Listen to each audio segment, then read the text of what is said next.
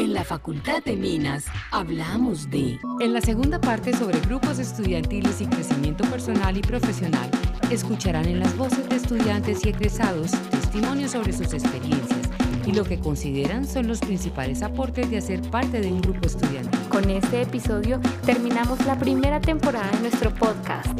Recuerda que si no has escuchado los anteriores, los puedes consultar en Spotify, Deezer, Google Podcast página web minas.medellín.unal.edu.co slash comunicaciones slash podcast. Acompáñennos. En la Facultad de Minas hablamos de...